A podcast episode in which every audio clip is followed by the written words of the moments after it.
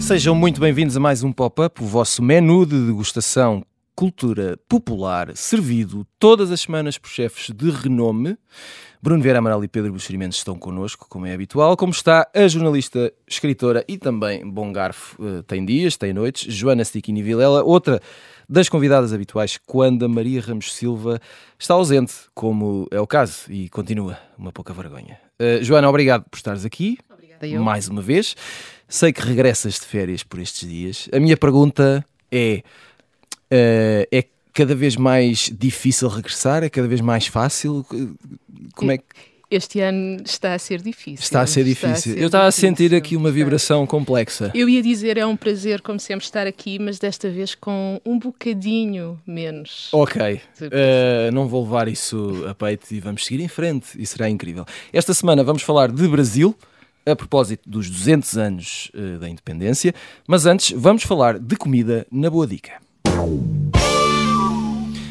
Há poucos dias, uh, o chefe David Munhoz, espanhol, uh, considerado há coisa de um ano o melhor chefe do mundo, disse que gastar 365 euros numa refeição não é coisa de rico e é a experiência de luxo mais acessível que podemos ter.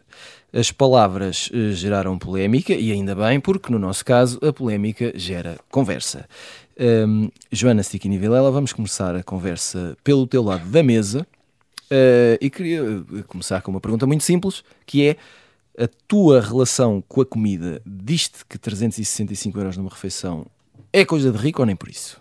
Se calhar devíamos falar da minha relação com a minha conta bancária. Eu olho para Pronto. isto e penso, os 125 euros do Costa, por muito bem geridos que sejam, já viemos aqui para parar, isto. já viemos aqui parar. Uh, isto, isto é daquelas afirmações, as pessoas dizem cada coisa, não é? Isto é daquelas afirmações uh, em que falta um bocadinho, uh, os ingleses dizem sensibilidade e bom senso, Exato. não era? Jane Austen. Na internet dizem muito noção. Uh, mas também há aqui uma, uma isto da parte do, do David Munhoz, mas também se calhar há, há um bocadinho uma falha de comunicação, uma vontade de, de, das pessoas chatearem. Claro. Uh, porque, quer dizer, o que ele diz é que isto é, dentro das experiências de luxo, De luxo.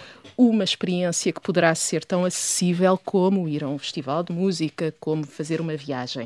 Uh, e, portanto, se calhar a, a questão aqui será mais: será uma refeição ou uma experiência no restaurante dele de Madrid, o Diverso, uh, uma experiência equivalente, uma manifestação cultural? Uh, quer dizer, o-. Mas é uma, mas é uma. Estamos de acordo que é uma experiência de luxo. É uma experiência de luxo, aliás. Ele, ele na, isto é uma entrevista à Vanity Fair, não é? Italiana. Sim. Ele, ele diz também que, apesar de ter aumentado o preço base do menu de 250 para 365 euros, depois ainda há, aqui ainda faltam os vinhos, portanto, são mais de 100 Sim, sim. euros e ainda existe, assim, a grande experiência de vinhos são 300, portanto, aí estaríamos a falar de 665 euros. Ahm, mas, mas ele diz que não, não notou diferença nas reservas e só isto, isto, isto é mais do que suficiente para nós dizermos, ou para se perceber que os clientes são de facto pessoas que têm uma relação com a conta bancária ah, que lhes permite não, não, não, não sofrer com um aumento de 40% ah, num, num preço. Ah, agora, eu estive a ler, por exemplo, uma, uma entrevista, uma entrevista não, uma reportagem da, da Alexandra Prado Coelho, da jornalista do Público, que foi a este restaurante, e ela fala, faz a descrição da experiência, fala de porcos a voar. Uh, a descrição fez-me lembrar quase o Cirque du Soleil, ou aquele, não sei se tu te lembras, ou se vocês se lembram, uh, daquele grupo catalão que era os Furadelbaus, Furadelbaus, sim. que nos metiam em sítios e nos faziam coisas, aquilo Exato. sempre fez muita Só confusão. a expressão, não é? Fazíamos coisas, ficamos logo pé atrás. O que é que vai acontecer? E, e, e, portanto, aqui a coisa é: nós, Tiago, preferes ir a uma semana a Cabo Verde ou, ou- ou comer ao, ao diverso? Ahm, porque o preço, este, este valor por restaurantes de três, com três estrelas Michelin, não é muito diferente de outros restaurantes. Eu fui confirmar, por exemplo, um restaurante que, que- que me interessa bastante, que é o Noma, em, em Copenhaga, e que, e tem sido muito falado e considerado muitas vezes o melhor do mundo, tem preços bastante semelhantes. Ah, portanto, acho que a questão aqui será: imagina, ah, diziam-te. A Maria Callas vai ressuscitar e vai, e vai atuar uma vez. O bilhete são 500 euros. Pagas ou não? Já a semana passada, aliás, tivemos aqui, falámos um bocadinho sobre isso quando falámos sobre a questão dos Coldplay e dos bilhetes, mas essa é outra conversa. Um, Pedro Buxeri Mendes, um, espero-te bem, como sempre, não é? Como antes, e queria saber, uh, assim de forma muito pessoal, porque eu sei que és um rapaz que gosta de fazer revelações, um, qual é que é a tua verdade? Tu, sobretudo, comes para viver ou vives para comer? E agora acho que o deixei sem pio. De tal forma a pergunta foi uh, complexa. Muito bem, vamos passar à frente, mas vou... Uh, é o efeito Tiago Pereira É isso, é, é, e as pessoas ficam, ficam sem voz. Uh, vou testar primeiro a ver se o Bruno Vieira Amaral está aqui connosco. Olá, Bruno. Estou, estou, Ora, estou a ouvir. Portanto, não foste comer, não foste comer. Olá, Joana. Olá, Bem-vinda. Um, Diz-me uma coisa, eu queria saber se, uh, se gastasses 365 euros numa refeição, mesmo que não fosse uh, objetivamente a melhor coisa que tivesse comido na vida, só o preço não faria, uh, não a tornaria na melhor refeição de sempre? Isso, isso, não condiciona logo a avaliação que fazemos? meu amigo, isto é assim. se eu pagasse 365 euros, isso teria de ser não só a melhor experiência gastronómica da minha vida, hum. como também a melhor experiência sexual. Opa, agora é... essa que eu não estava à espera. Pronto, isto é só para pôr as coisas já em pratos limpos. Não é? Estás com muita não, graça. O preço, oh, agora a sério, claro que isso aumenta as expectativas, é? uhum. mas qual é que é a alternativa? É, é, melhor ires assim do que sem saber o preço e depois apresentarem-te uma conta de 365 euros no final. Eu acho que isso é mais perigoso para, para a saúde e para a digestão. Acho que é capaz de ter uma reação negativa. Claro, quando tu estás a falar deste tipo de, de de, de, de valores, deste tipo de, de, restaurantes, de experiência, tu à partida já sabes que, que está em causa mais do que o, o, dinheiro. Para já isto é só para algumas pessoas, é só uhum. para quem uh, para quem pode pagar estes valores, não, é? não, não, é, não é para eu acredito que haja uma outra pessoa que se calhar uh, põe dinheiro no, no mielheiro ao longo do ano porque quer ter uma destas experiências, mas a maior parte das pessoas que, que, que irá a estes restaurantes se calhar poderia ir até mais do, do que uma vez. E isso condiciona, porque tu, tu estás à espera uh, de uma experiência marcante. Não é, não, não, lá estás, estás à espera de uma experiência, não pagas, uh, deixa cá ver o que é que é isto. É? E vai condicionar porquê? Porque depois no final tu vais te sentir mal se disseres bem, se calhar isto não foi assim tão espetacular. Há uma pressão. Exato, exato. Das circunstâncias, não é? Para tu dizeres, epá, fui aqui, para já, não é? Como símbolo de estatuto, eu fui a este restaurante, e depois vais dizer o quê? Ah, e aquilo não foi assim muito bom, não. Uh, ah, estás condicionado a valorizar uh, a experiência, porque não queres fazer figura de parvo. É? De quem deu 365 euros por uma, por uma refeição e depois, ah, afinal não, não foi assim. E teria ficado melhor com um bitoque. Portanto, há essa, uh, há essa condicionante, mas não, não creio que seja muito diferente de, de, de, outras, de outras condicionantes noutros espetáculos. Quando tu queres mesmo uma, uma coisa, e, e há pouco falavas do, do caso do, que discutimos aqui a semana passada dos Coldplay, uh, o preço é apenas um pormenor. Eu, eu sei que isto eh, haverá quem diga, ah, não sabe o valor da vida, o que as coisas custam. Não. Uh, mas é verdade, para quem quer muito viver aquela experiência, o preço é apenas um pormenor. E aquilo que, aquele, que, o, que o chefe disse é, é verdade, não, uh, não, não, não, não será assim tão descabido, um valor tão descabido, porque se olharmos para o custo de vida e para os preços que se praticam em restaurantes noutros sítios da Europa, não podemos esquecer que cá em Portugal nós temos uh, ainda preços de, na restauração muito acessíveis, ou na maior parte acessíveis, o que não acontece na maior parte de, de outras cidades europeias. Sobretudo se pensares em países nórdicos, não, não, não há cá uh, uma refeição para duas pessoas por 40 euros, não é? Isso, é? isso é impossível.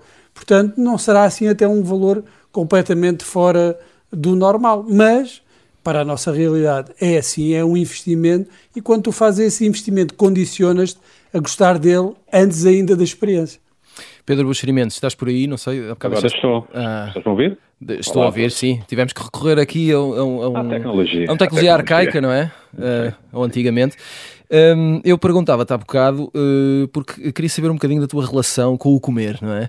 Se tu uh, comes para viver ou vives para comer e, e, até que ponto tens alguma relação com este tipo de. Uh, como, é que, como é que podemos dizer? Olha, como tu sabes, Portugal é, Portugal é fonte de imensa sabedoria, portanto vou-te dar um aforismo muito português e muito verdadeiro, que Sim, é, vamos a isso. Tudo, é tudo é relativo. É? Ora bem. Um, que é uma frase que só um povo muito sábio poderia ter inventado. Uh, quer dizer, eu, eu como para viver, não é? Porque, porque, porque nós precisamos de alimento. Mas de vez em quando, de vez em quando vivo para comer. Eh, o que eu posso dizer é que já fiz algumas dessas experiências de fine dining, é assim que se chama, não é? Uhum. De, já fiz duas ou três. E, e, e, posso deixar aqui um conselho às pessoas que ainda não o fizeram, é que não entrem numa dessas coisas com fome, porque a primeira vez que eu fui, um, fui, enfim, sem lanchar, né, sem comer a meio, foi um jantar e fui, e fui sem comer a meio da tarde. Não merendaste, portanto. Dire... Exatamente.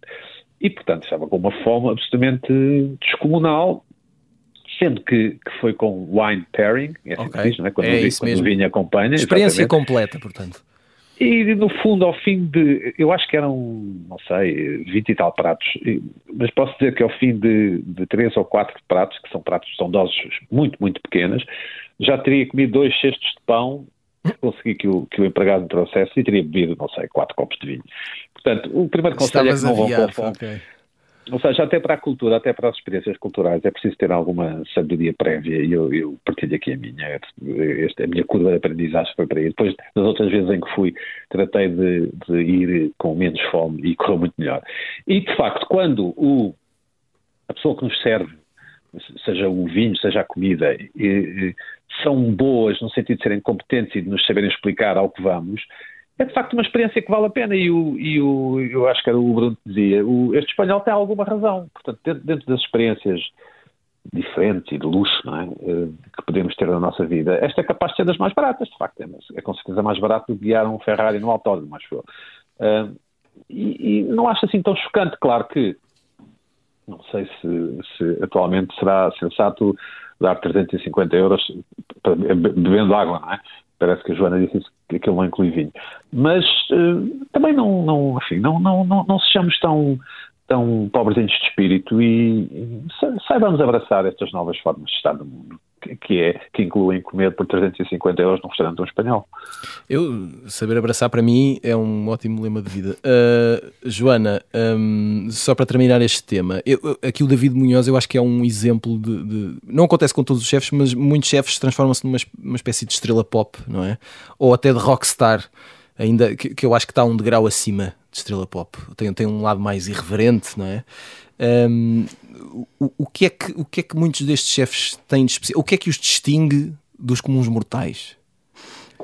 Quer dizer, ele, mesmo entre si são todos muito diferentes Exato. e a sua cozinha é, é muito diferente. Uh, quer dizer, e, nós sempre gostámos de, de comer, uh, uh, os gregos e os romanos Exato. vomitavam não é uma para novidade. comer, não é uma vomitavam novidade. para comer novamente, uh, na, na Bagdá medieval havia, os califas faziam concursos de cozinha, quer dizer, portanto, a grande novidade aqui se calhar estará na, na democratização do fine dining, uhum. usando a expressão que o Pedro ainda há pouco usou, de forma muito acertada. Eu lembro-me de ser miúda e das pessoas falarem da cozinha francesa com muitas aspas aspas, e com grande explicência. Uhum. Hoje em dia, uh, não sei, quer dizer, estes, estes alquimistas vá, de, da cozinha, uh, não sei se por causa das redes sociais, por causa do capitalismo, se por causa dos média, uh, ganharam outro estatuto. Hoje em dia, nos jornais e nas revistas, e eu faço o meu meia-culpa nisso, falamos mais de inaugurações de restaurantes do que de outras manifestações culturais, como lançamentos de livros, ou de discos, ou de, ou de espetáculos. as pessoas conversam já foste ao restaurante X, ao restaurante Y, não sei se já a quantidade de restaurantes que abrem por, por semana em Lisboa ou por mês é absolutamente uh, avassaladora. E, e, eles próprios, estes, estes chefes que não estão ao nível, de, do, do obviamente, do, dos restaurantes da esquina, seguem tendências culturais todos nós nos lembramos de há 10, 15 anos, quando começou a falar-se, ou um pouco até mais tempo, quando começou a falar-se da cozinha como o laboratório, não era? Era a gastronomia molecular. Exato. Uh, hoje em dia já ninguém fala do El Bulli, até porque fechou, uh, ninguém sabe o que é feito o Ferran Adrià, agora fala-se da cozinha mais sustentável, de comer cascas de árvores, não é? que era uma uhum. experiência de pobreza antigamente, hoje em dia vais ao Noma para sentir o sabor da, da casca de árvore.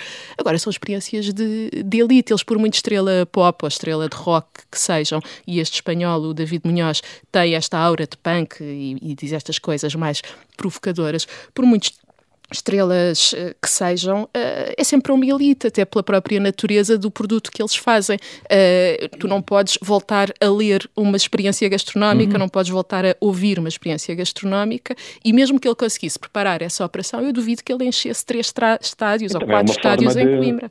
É uma forma de sinalizar sofisticação e virtude, e significa que estamos up-to-date e que somos, estamos entre as melhores pessoas dos nossos grupos de amigos, essa coisa dos restaurantes. E é, sobretudo mais simples, mais fácil ir comer fora do que ler um livro ou ir ao teatro. Ou é, é um prazer cinema, é? e alimento, não é? é Exatamente, é. sim, sim. E, e, é um, é mais uma carta que temos no bolso para jogar depois nos próximos jantares, quando nos perguntarem se já fomos àquele sítio, podemos dizer que sim. Isso também é importante na vida das pessoas. É totalmente importante, em vez de dizer não fui, estive a ler quem é que existe. Estive a ler um livro para chorar e, e não deu. Muito bem, uh, rapidamente e antes do final da primeira parte, vamos uh, tentar lançar aqui as sugestões da semana com o post-it.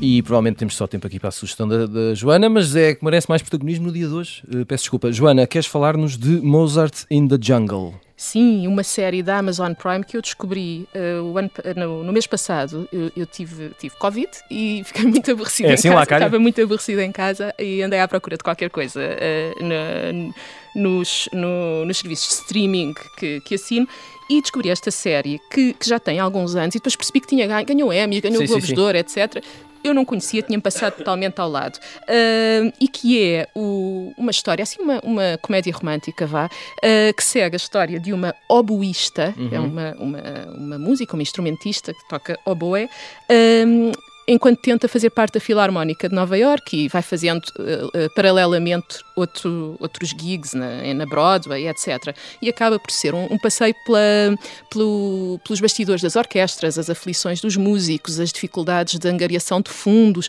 as preocupações com o envelhecimento do público, etc. Uh, é uma série que, que, que, conta com o Gael Garcia Bernal, que é um uhum. ator de que eu gosto muito, que protagoniza, é um maestro inspirado no, no Dudamel e baseia-se, a série baseia-se nas memórias de uma oboísta real chamada Blair Tyndall.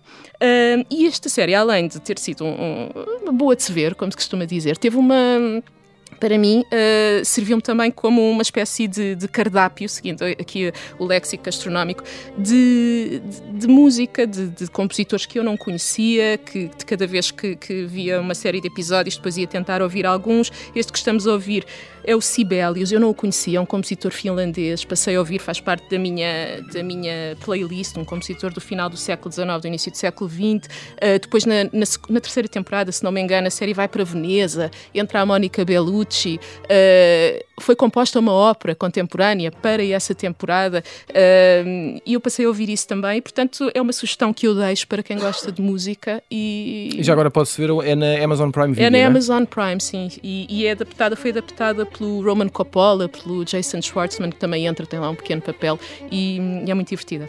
Muito bem. Vamos voltar aqui a fita um bocadinho atrás, uh, às sugestões da semana. Uh, Pedro Buxerimentos, queres falar-nos de um livro uh, chamado Projeções? precisa aqui de alguma ajuda no autor? Um ótimo livro, do, escrito por um psiquiatra e cientista americano chamado Carl Dice Ross, uh, suponho que é assim que se diz, publicado recentemente pela Relógio d'Água em Portugal. Uh, e, e, é uma história das emoções humanas. O, o, o, autor é médico, é psiquiatra, mas também é cientista e tem algumas patentes, umas coisas que para mim são um pouco misteriosas. Mas este livro combina as ciências físicas com as, com as ciências da mente. No fundo, o, o autor tenta, uh, tenta ir à, à, origem da espécie humana, portanto, desde, os homens primitivos até hoje, e ver como é que as nossas emoções terão surgido. Por exemplo, a questão do choro as lágrimas, a forma como nós comunicamos através do choro e das lágrimas, e ele interroga-se se o homem neandertal chorava ou não. não. Não, sabemos, obviamente, nem nunca saberemos. E, e, é muito, muito interessante porque ele parte de casos particulares dos seus doentes ou pacientes, como agora se diz, pelos vistos, para, para depois extrapolar para o passado e, e, tentar ver e explicar porque é que nós eh, somos como somos, digamos assim, e porque é que o nosso corpo biológico exprime as emoções uh, da forma que exprime. Muito bom o livro. Projeções de Carl Dijsselbloem. Uh, o Bruno Vera Amaral uh, andou a ver um filme uh, que ainda está a tentar perceber. É isto? Ainda, ainda estou a tentar digerir, o... pegando aqui no, no tema da primeira parte. o Titan, o filme ganhou a Palma de Ouro o, o ano passado, da Júlia Ducournau. e um, a minha opinião ao fim de uma semana é que a primeira parte do filme que muitos consideram mais interessante, talvez até porque seja mais uh, a exploração da violência seja mais convencional, é para mim, se calhar, a parte mais fraca do filme e aquela que até faz menos sentido, apesar de uh, convencionalmente fazer mais sentido do ponto de vista narrativo. Gosto mais da segunda parte uh, do filme, em que o filme segue por um caminho completamente inesperado, radical e original e essa sensação de estranheza que nós tentamos de alguma forma acomodar, tentando estabelecer aqui paralelos com a obra do Cronenberg, que eu acho que é o, o triunfo do, do, do filme.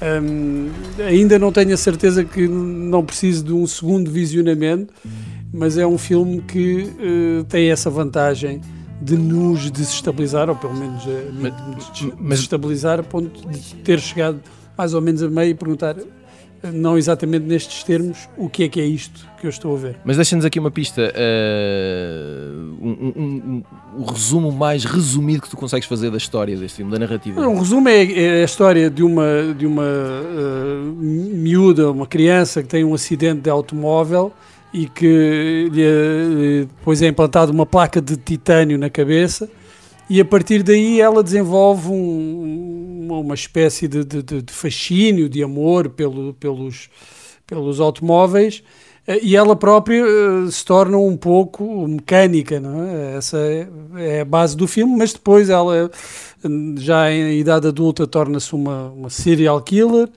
e depois há ali uma mudança porque ela um, assume o papel uh, do filho desaparecido há muito tempo de um, de um chefe dos bombeiros e ele uh, aceita como esse filho que estava desaparecido há 10 anos.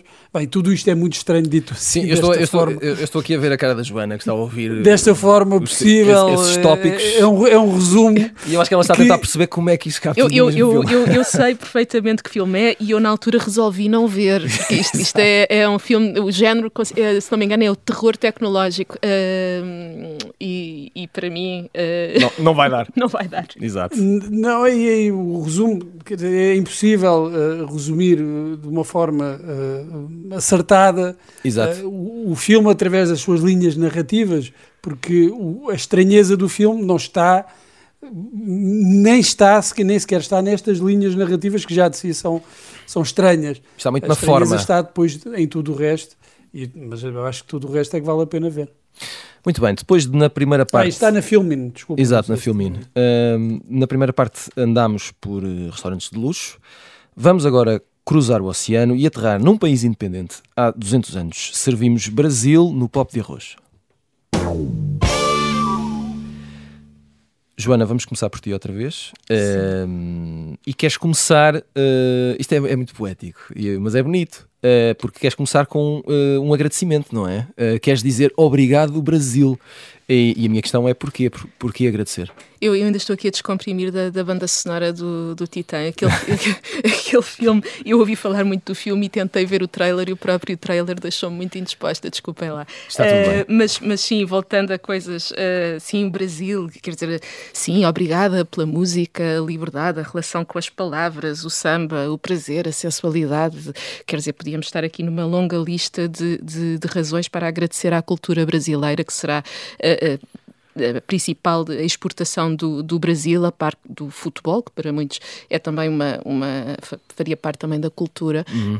Um, e para mim, uh, se eu pensar nas minhas primeiras influências culturais, assim depois dos amigos do Gaspar e da, da, da Árvore dos Patafúrdias, uh, e vou parar às, às novelas brasileiras, o, o Rock Santeiro, a Tieta do Agreste. O primeiro, o primeiro disco que eu comprei foi a banda sonora do Sassaricando. Uhum. Uh, tinha a Maite Proença na, na capa e a música do genérico era da Rita Lee. Uh, eu ainda me lembro de muitas dessas canções. Há de vez em quando ainda ouço a banda sonora da Tieta, com o, o Caetano, uh, com a Elba Ramalho, com, eu, vou, eu, vou dizer, eu vou dizer este nome, o Chitãozinho e Chororó. Claro. Uh, Estavas mortinha por dizer isso na rádio, não é? Mas eu gosto, eu gosto muito daquela canção do No Rancho Fundo. e isto, isto depois... Uh, que era a canção da personagem do, do José Maier, que entretanto foi cancelado. Aqui está. é o, tema, nosso, o, nosso, o nosso especialista em, em, em, Seria outro tema. Exato, em Globo. Uh, e, e, esta, e esta, quer dizer, e começou nas novelas e, e, e continua até hoje com estes denominadores. De, de este, eu admiro muito nos brasileiros a, a liberdade que eles têm no, no discurso, a falta de.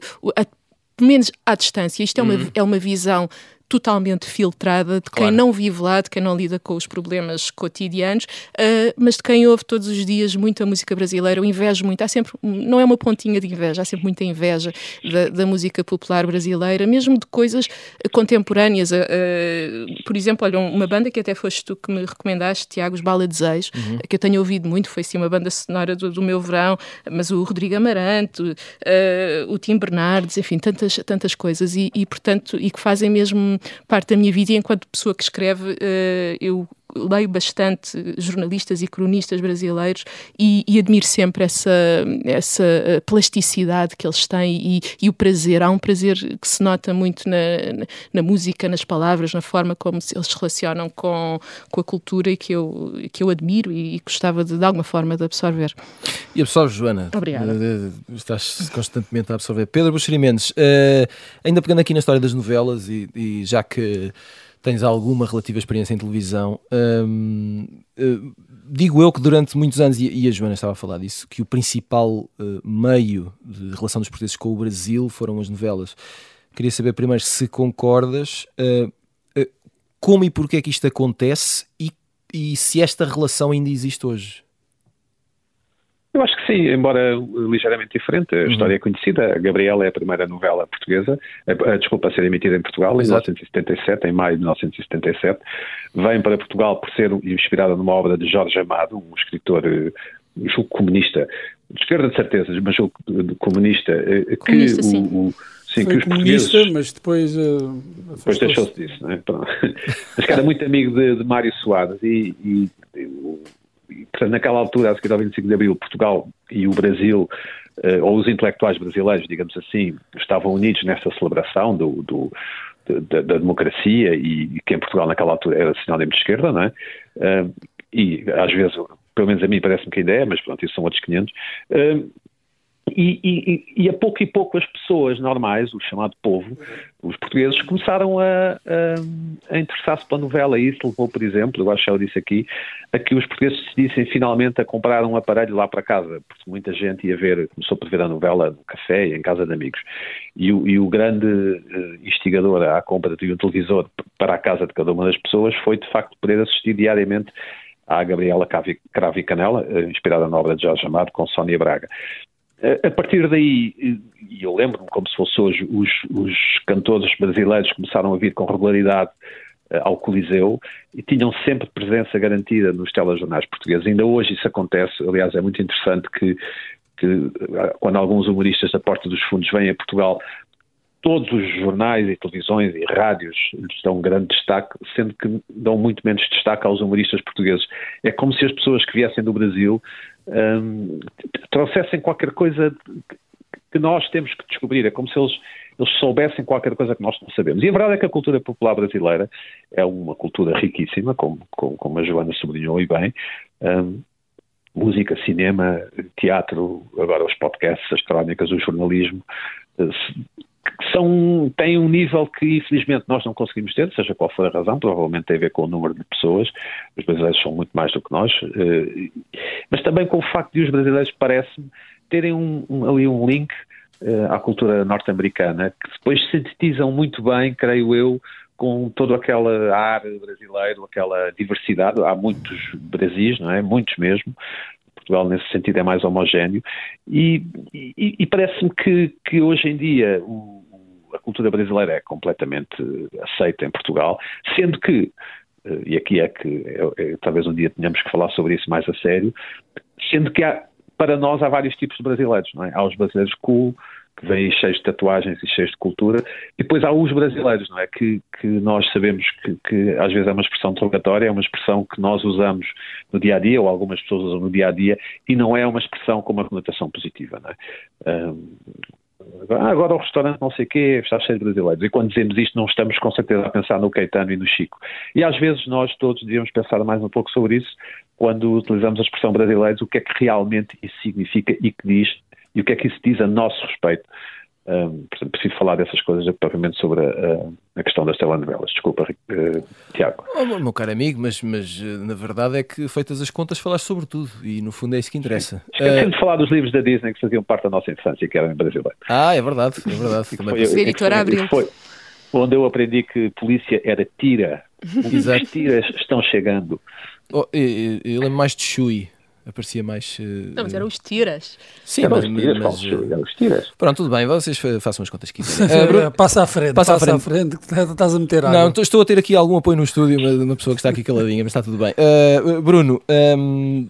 Chui era na gíria portuguesa, pá, não era na brasileira, mas. Ah. Mas, mas, ele insiste. Uh, 200 anos de, de independência, e, e, isto pegando aqui um bocadinho também uh, naquilo que o Pedro estava a dizer, e a relação eh, isto na parte da cultura entre Portugal e Brasil acontece uh, muito mais do lado de cá, ou seja, são raros os casos de portugueses que conseguem conquistar espaço no meio uh, cultural brasileiro.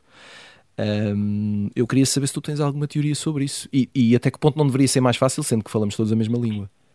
Mas eu, eu não, não, não sei se, se, ao contrário também não é verdade. Nós, uhum. nós estamos a falar de uma uh, de uma elite. Nós, nós, temos uma idealização, construímos uma idealização do, do, do Brasil uhum.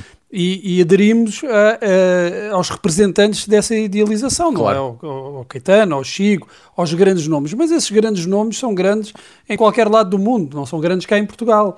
Uh, portanto, uh, não, não, não, por aí não há uma, uma maior. Sim, as novelas contribuíram um pouco para abrir Portugal uh, ao Brasil, mas há muitas coisas uh, do Brasil que são feitas no Brasil, ao nível da literatura, ao nível de todas as áreas da cultura que, que, são completamente desconhecidas em Portugal. o que é que nós conhecemos realmente da literatura brasileira contemporânea? E, o que é que tem sucesso? É? Quer dizer, são raríssimos os casos. E, e, ao contrário, isso também será verdade, mas não será muito diferente. Há, há uma proporcionalidade. Temos casos como o Saramago, que teve logo muito sucesso no Brasil no, no, nos anos 80. Depois, mais recentemente, um escritor como o Walter Ugumem, que é um fenómeno uh, uh, no Brasil. Aliás, ele explode mesmo no Brasil e depois é que acaba por ter uh, sucesso em, em, Portugal, mas a, a explosão de popularidade de Valder Ugumem dá-se no Brasil, e isso tem que ver, uh, esses casos são poucos, não é? Mas tem que ver com, também com a dimensão do nosso país, eh, sobretudo em comparação com o Brasil. Porque é que o Brasil deveria estar a olhar para nós? Por causa da língua? Isso é, isso é um pouco é uma ideia arcaica. Nós é que olhamos para o Brasil porque somos um país pequenino, não é? E até nos vários sentidos da expressão, e depois temos ali uma espécie de descendente pá, que é muito maior do que nós alguma vez fomos, tem uma dimensão continental, uh, tem um alcance uh, universal que, que, Portugal não tem, uh, Portugal está, está limitado, e então é, é natural que nós olhemos para o Brasil, mais para o Brasil do que o Brasil olhe para nós. Mas, mesmo assim, o facto de nós dizermos nós olhamos para o Brasil, nós recebemos coisas do Brasil, não, nós recebemos uma ínfima parte da produção do Brasil. Eu lembro-me que aqui há, há uns tempos uh, quando da morte daquela cantora uh, que creio que sertaneja, que, que, um fenómeno de popularidade Sim, no sim, Brasil. sim. Quem é que, quem é que a conhecia cá em não? Portugal? Quem é que a conhecia cá em Portugal? Vamos estar cá com ilusões. Nós conhecemos um bocadinho, uma ínfima parte, que se calhar é aquela parte que toda a gente, ah, vá, todas as elites cultas no mundo conhecem. O Caetano ah, é conhecido em Portugal, ou Portugal é que descobriu o Caetano. Vá, não, também não vamos estar cá com, com coisas. Só falta, só falta o Bruno dizer assim: Oh, meus amigos, não brinquem comigo. Não, é, é- é verdade, o Caetano é, é- é o- é- é conhecido em todo o mundo. Ah, o, o Tom Jobim, é- a música do Tom Jobim é, quer dizer, é conhecida em todo o mundo. Quando nós dizemos, ah, eu gosto da música brasileira, qual música brasileira? A música que todo mundo gosta. Ah, quer dizer, isso não nos torna ah, um país especial, ou não torna especial a nossa relação com o Brasil. Não? Mas nós queríamos ser especiais, esse é que é o problema. Nós queremos Pois, sempre ser especiais, é um síndrome é eterno que temos. Uh, Joana Siquini pa- para acabar aqui este tema especial, uh, queria só saber rapidamente se uh, a circunstância atual da política brasileira fez com que muitos brasileiros viessem para cá. Uh, sempre houve este fluxo, mas mais brasileiros e, e até de, de- de diferentes classes e por diferentes motivos. Uh, mas a questão é até que ponto também influencia, por exemplo, a tua relação com o Brasil ou a tua vontade de ir ao Brasil ou, ou se aguardas que alguma mudança aconteça, como é que se- isto mexe contigo? Ah, olha, vou dizer não, mas ah, vou dizer não muito rapidamente. Repara, eh, estava a pensar no que o Pedro disse da- de- dos diferentes tipos de brasileiros que vêm. Eh, eh, Isso, quando os portugueses foram para o Brasil, também havia diferentes tipos Claro. de, de portugueses. Era o Sr. Manel da Padaria e era a Amália. Não, quer dizer, isso acontece sempre, tem a ver, parece-me, não com, com as nossas características enquanto povo, mas com os preconceitos que se têm em relação a pessoas que têm pouco dinheiro e dificuldades na vida. Em relação aos brasileiros que vêm para cá, eu tenho pensado muito nisso. Se há um efeito caldeirão mágico, ou seja, eles chegam cá e ficam como nós, Uhum. eh, ou se pode haver um efeito lança-perfume, ou seja, eles chegam cá e lançam a sua magia. Gosto mais desse. Eu gostava mais desse. Para já o título é melhor, não é? É, é, e é uma canção da Rita Lee, eh, muito conhecida. Eu, eu gostava muito que fosse a segunda eh, e, e aposto muito na, na miscigenação. Gost- eh, mas, mas pronto, é esperar para ver. Posso dizer, por exemplo, há um músico brasileiro que eu sigo com alguma atenção, que é o Lucar Gel, mora no Porto. Eh, vamos ver, mas eh, a mistura, as misturas são sempre boas. Muito Ó, bem. Deixa-me só acrescentar uma coisa. Nós tendemos a olhar para, para as pessoas eh, que pertencem ao, ao mesmo universo do, do- do que nós. É? Qu- quando se vê muito, por exemplo, no Jornal Público, há muitas reportagens sobre a recente imigração brasileira e é quase sempre pessoas da, da área da, da- da- cultura, da área artística, ativistas. E há, e há todo um universo de brasileiros eh, que, que chegaram recentemente a Portugal e que têm, têm vindo para Portugal e que eh, não, não, não são alvo da atenção. eh, e por isso é que há muitas pessoas que ficam surpreendidas. Eu- é- esta é uma conversa que eu já ouvi várias vezes, que é, ah, eu fui no Uber no outro dia e nem acredita, foi com, com um brasileiro e ele diz que vota no Bolsonaro e as pessoas ficam eh, chocadíssimas de, de- haver algum brasileiro que, de conhecerem um brasileiro que, que vote no Bolsonaro, não é? Eh, que foi alguém eleito por um- pela maioria dos brasileiros, não é? Pela ma- maioria dos votantes brasileiros. Mas isso cria sempre ah, ah, um efeito de estranheza, como se nós estivéssemos à espera de encontrar pessoas que não correspondem àquilo que nós esperamos que seja, vá, o Como brasileiro. se os brasileiros fossem uma mistura de Caetano e de humorista de nova geração, não é? E fosse o do Vivier. E- Exatamente, e, e na verdade não são, não é? Na verdade não são, não somos, não somos todos iguais também em Portugal, como Muito- não somos todos, são todos iguais no Brasil. Eh, Nós vamos ter que ir embora. Tenho só uma su- sugestão. Um dia fazemos, gravamos este programa numa roda de samba. Parece-me ótimo. Eh, antes de irmos embora, eh, muito rápido, um toque de passado com o Isso é que era bom.